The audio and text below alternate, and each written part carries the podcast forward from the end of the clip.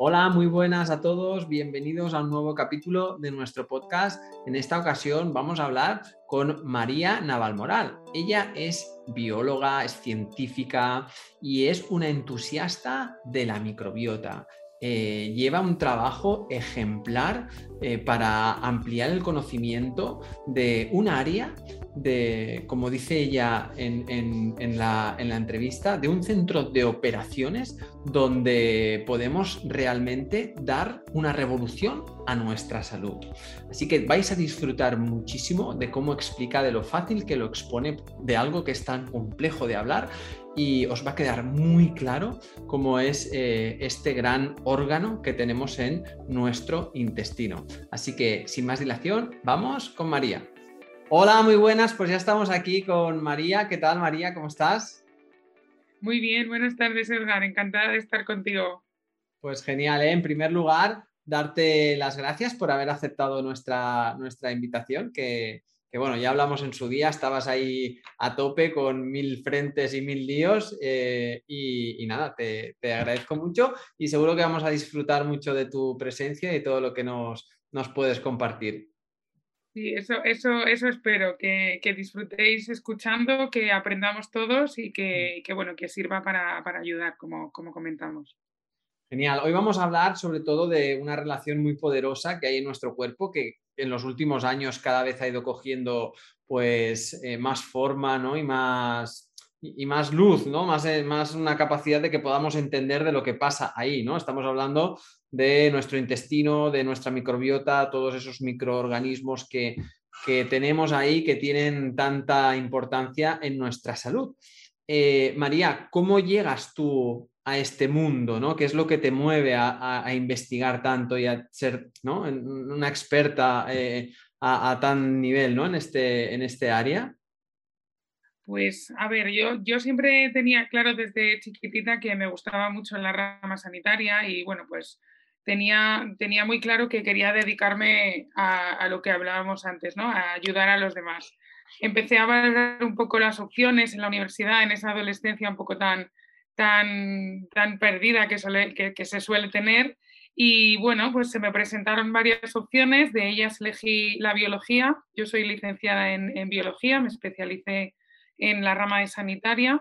Eh, entonces, bueno, me, empecé a meter en el micromundo, en la fisiología, en la fisiopatología, en la microbiología.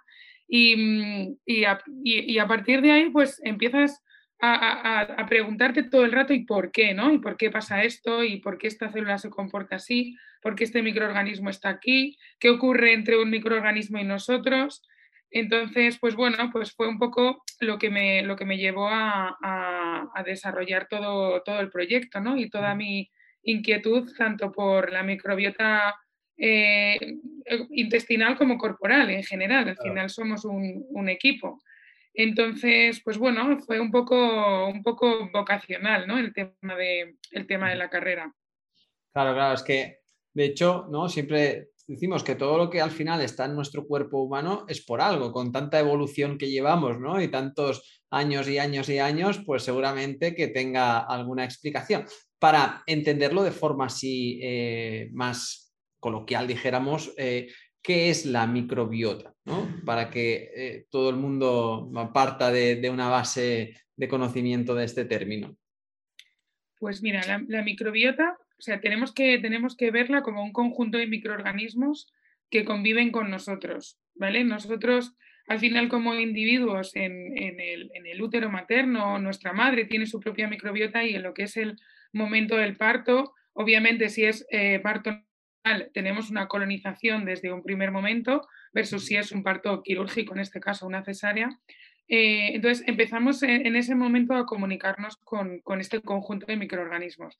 ¿Qué ocurre? Que este conjunto de microorganismos no solo son malos, o sea, nosotros tenemos que entender que tenemos microorganismos que son beneficiosos para nuestra salud, que no solo nos defienden nuestro sistema inmunitario, sino que también nos defienden ellos, ¿no? Entonces, desde mi punto de vista y desde bueno, lo que dice la evidencia científica, es que en la microbiota intestinal, en ese conjunto de microorganismos, encontramos dos tipos de microbiota.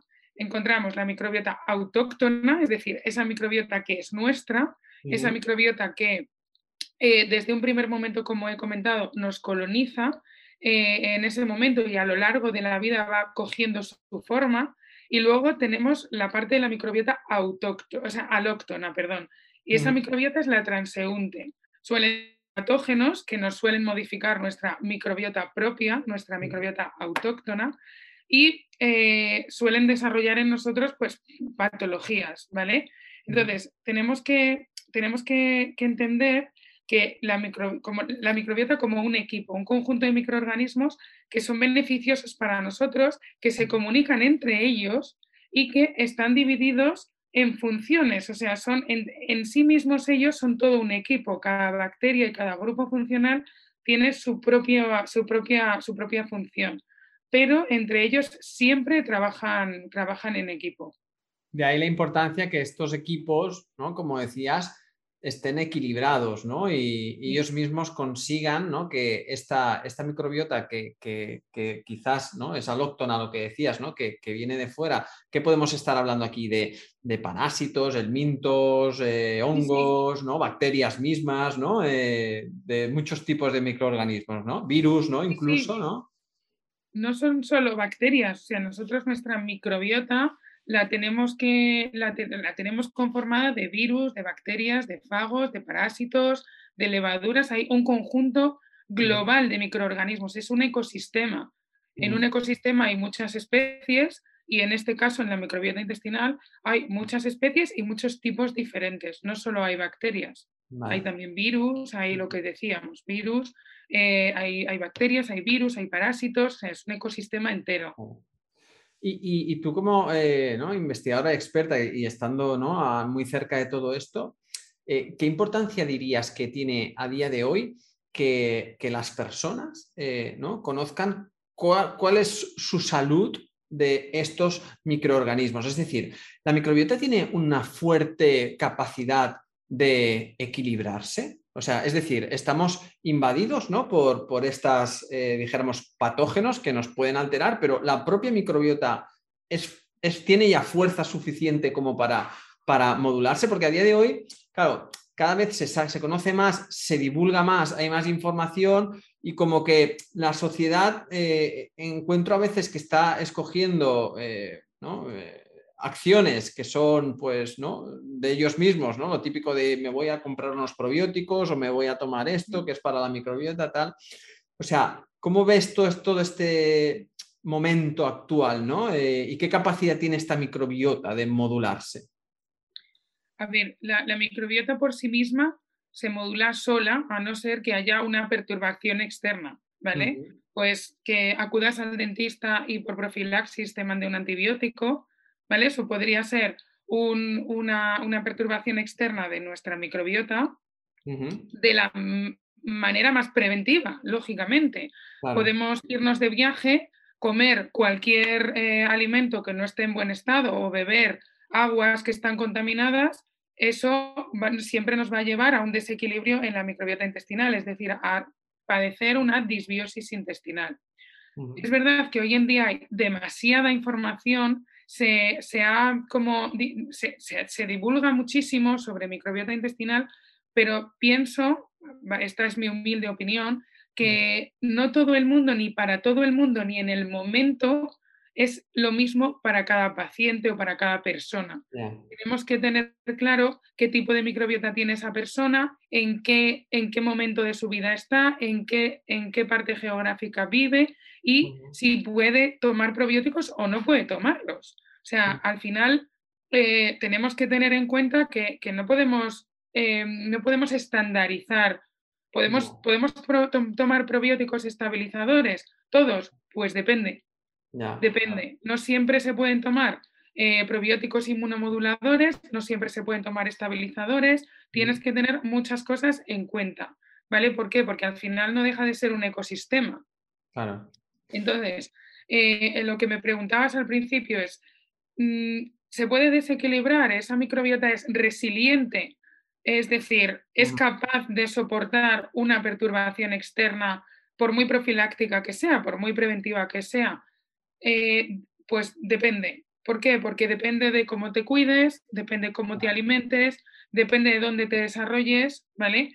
Es verdad que si tú tienes una microbiota fuerte, si tú tienes una microbiota resiliente, eh, vas a tener menos eh, predisposición a padecer un desequilibrio en, esta, en estos microorganismos, en, esta, en esta microbiota intestinal o en respecto a esto, ¿cómo, ¿cómo crees que es que podemos saber eh, que tenemos una microbiota fuerte? O sea, ¿es necesario, tenemos que llegar a, un test de disbiosis, ¿no? de biología molecular, ¿no? que quizás no todo el mundo tiene acceso ¿no? a ello?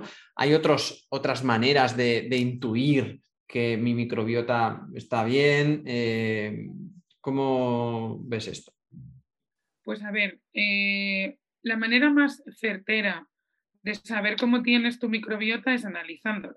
Puedes saber cómo estás eh, con sintomatología siempre y cuando se descarten otras patologías asociadas a esa sintomatología, eso siempre, pero la manera más más certera, como digo, de, saber cómo está tu microbiota es analizándola, bien por técnicas de cultivo, bien por técnicas de biología molecular como puede ser PCR, bien por secuenciación. O sea, hoy en día hay muchísimas técnicas que te permiten determinar cómo tienes tu, microbiota, ¿vale? Ya no, solo, ya no solo intestinal, puedes analizar tu microbiota oral, tu microbiota vaginal, tu microbiota, tu, microbiota intestinal. O sea, hay muchos estudios que lo analizan es lo que te digo, ¿puedes, ¿puedes hacerlo por sintomatología? Sí, pero siempre descartando patologías asociadas a la sintomatología que tengas. O sea, yo creo que la mejor manera de, extraer o de obtener una fotografía de esa microbiota es analizándola.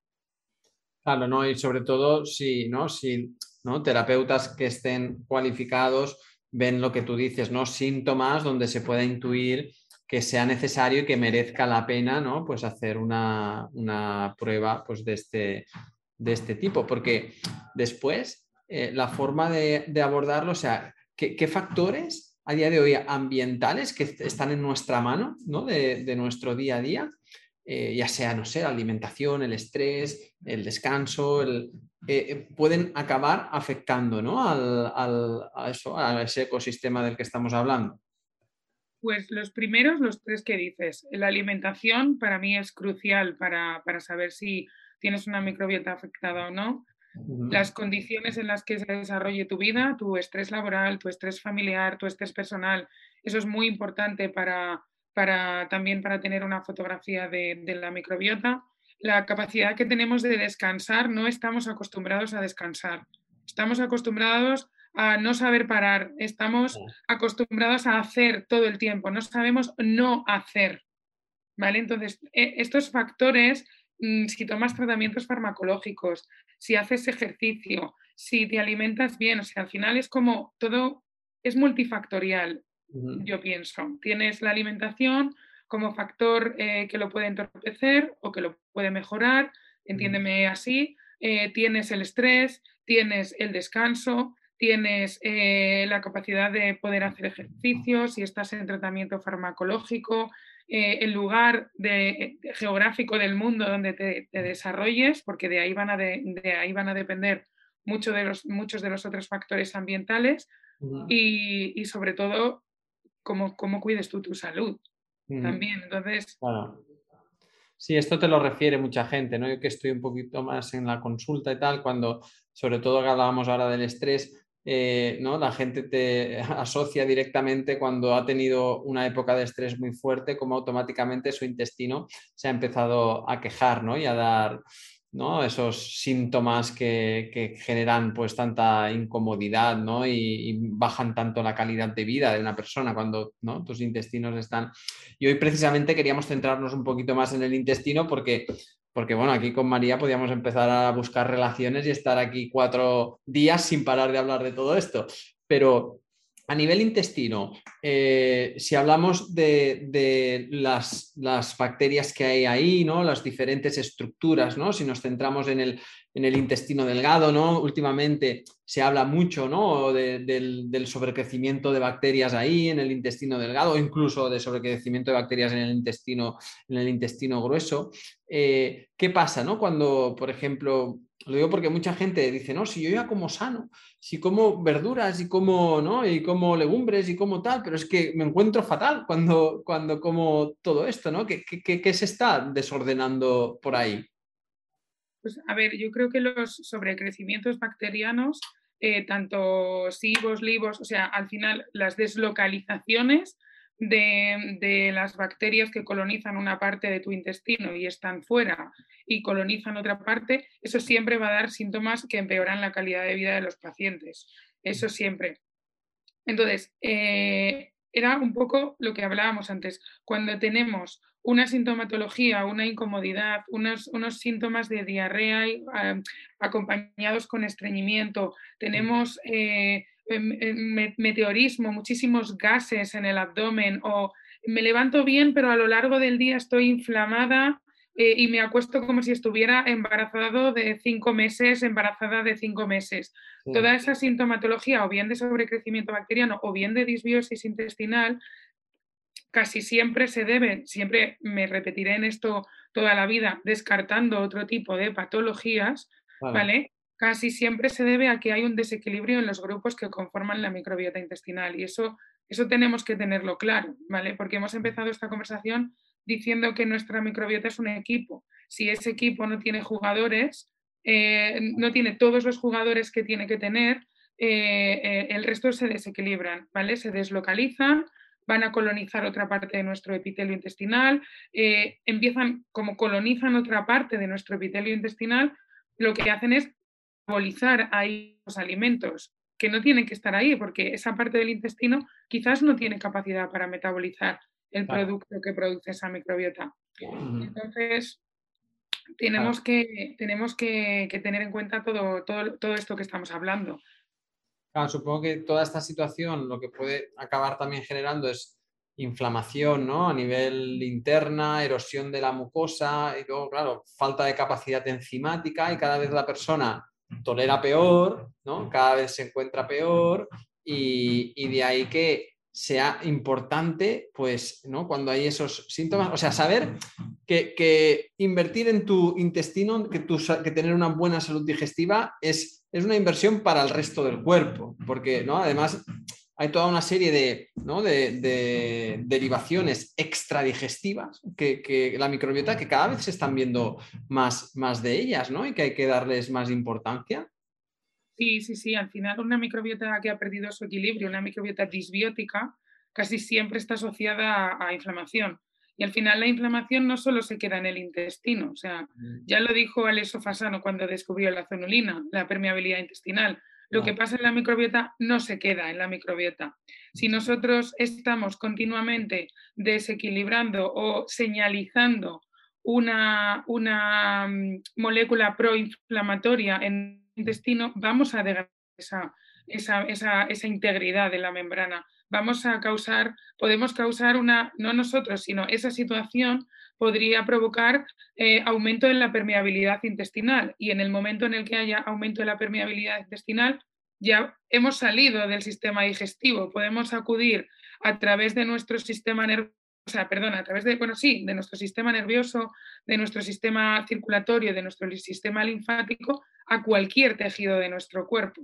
Entonces, eh, es tremendamente importante tener una microbiota eubiótica, una microbiota en equilibrio para tener controlada esa inflamación crónica, que es subclínica, porque al final el, paciente lo que suele hacer es normalizar esa sintomatología digestiva y, cuando ya da la cara han pasado tantísimos años que ya se, traduce en patologías pues como habrá, hay mucha evidencia científica de fibromialgia y microbiota, eh, de, eje intestino-cerebro y microbiota, infecciones de repetición y microbiota.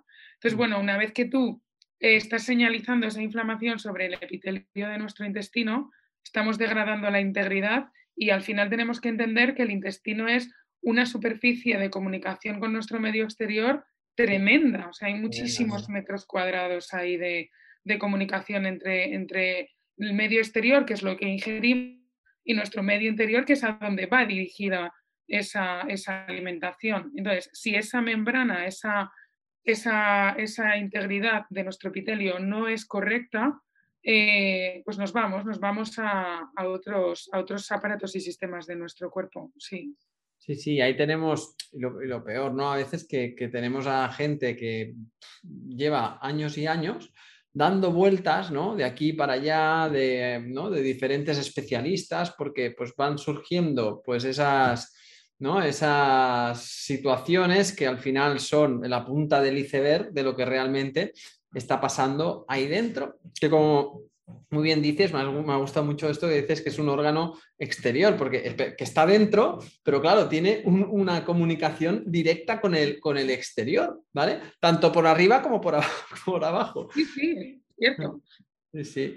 Y bueno, o sea que la importancia de, de quizás ir cada vez ¿no? teniendo más presente que una salud de nuestro intestino pues puede ayudarnos mucho a, mejorar pues eso, una sensibilidad visceral, incluso funcionamientos de la tiroides, ¿no? Es que, cada vez, ¿no? Yo creo que, ¿cómo está la ciencia ahora? ¿En qué punto crees, crees que estamos, ¿no? Porque, no sé, tú llevas años en esto, ¿no? ¿Cómo ves lo que ha pasado pues hace unos cuantos años en el punto que estamos y hacia dónde crees que vamos con todo esto?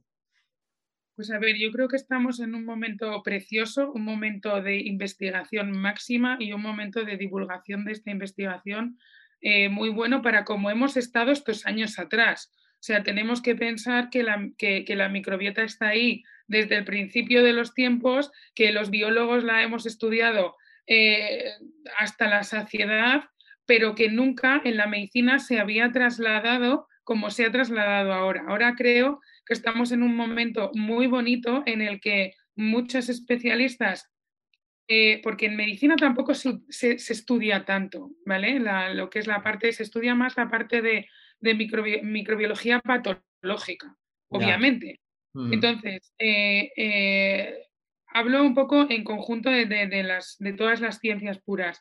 creo que estamos en, un momento, creo que hemos estado estancados, creo que había países como Alemania muy por delante de nosotros que, había, que hacían medicina preventiva de muchísima calidad, con mucha prevención de enfermedades que a día de hoy eh, incluso tienen menos prevalencia que nosotros. Pero, pero creo que, que, nos hemos puesto ahí, Edgar. Creo que, que nos hemos puesto, que, que, nos hemos actualizado, que le hemos, que le hemos eh, metido el acelerador y que hay muchos investigadores españoles maravillosos, hay muchos estudios eh, en lo que tú decías microbiota y tiroides, eh, microbiota y eh, eje intestino-cerebro, eh, microbiota y índice de, dermatitis atópica. O sea, hay mucha, mucha mm. investigación ahora en este campo y, se traslada a la parte clínica. Yo cada día me encuentro más especialistas que, que, me lo dicen. Ay, María, qué gusto hablar contigo de microbiota porque yo quiero aprender, porque yo he visto que mis pacientes añadiéndoles ciertos probióticos puntuales en sus momentos eh, en el momento en el que lo necesitaban, su mejoría ha sido escalofriante eh, eh, a, bien, ¿vale? Entonces, creo que estamos en un momento que vamos hacia, estamos en un momento muy bonito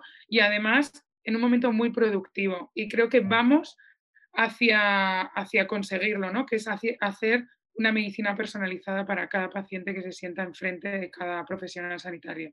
Qué bien, porque sí, es como ¿no? cuando se, empieza a rascarse ¿no? y se ve que, se, abre, que cada vez hay más, más, más, claro, supongo que pues bueno, más, más conocimiento ahí, ¿no? más, más, también más tecnología, más capacidad de analizar y todo eso, pues eh, creo que, está súper bien y que, y que de aquí unos años pueda, pueda haber bajado ¿no? toda esta información científica a ya aplicaciones prácticas, puede acabar ayudando a muchísimas, a muchísimas personas.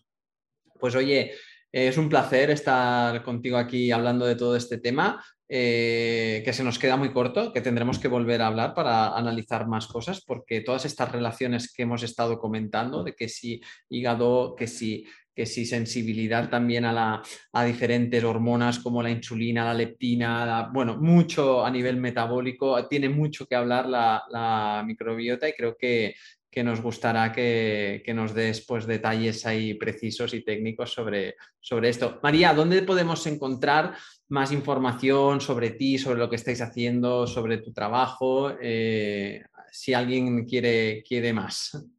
Pues a ver, yo tengo ahora, tengo que trabajar mucho en ello, la verdad, pero tengo ahora, eh, podéis localizarme en el Instagram como maría.navalmoral y, y, en el, y en el LinkedIn también como María Navalmoral Arenas. O sea, esas son las dos vías que yo tengo, que tengo abiertas de comunicación. Son dos vías que yo utilizo mucho también para divulgar todos los estudios de valor y todos los datos que van saliendo que, considero que tienen un grado de evidencia científica potente como para divulgarlo. Y, bueno, ahí, ahí podéis encontrarme, podéis escribirme, yo, yo estaré encantada de, responderlo. Y, bueno, es verdad, eh, la microbiota tiene mucho, mucho que decir, mucho que aportar y mucho que, y mucho que, que evaluar para, para, para relacionarla un poco con todo lo que nos pasa y, bueno, pues sobre todo si podemos con esta pieza, con este centro de operaciones como es la microbiota intestinal, modificar la calidad de vida de, ciertos pacientes, pues lo tenemos al alcance de nuestra mano, Edgar. Qué bien, genial. Pues un placer, eh, María. Hasta la próxima. Muchas gracias, muchas gracias. Igualmente un placer. Cada semana estaré contigo con un nuevo capítulo para que obtengas muchísimas herramientas que mejoren tu salud y tu calidad de vida.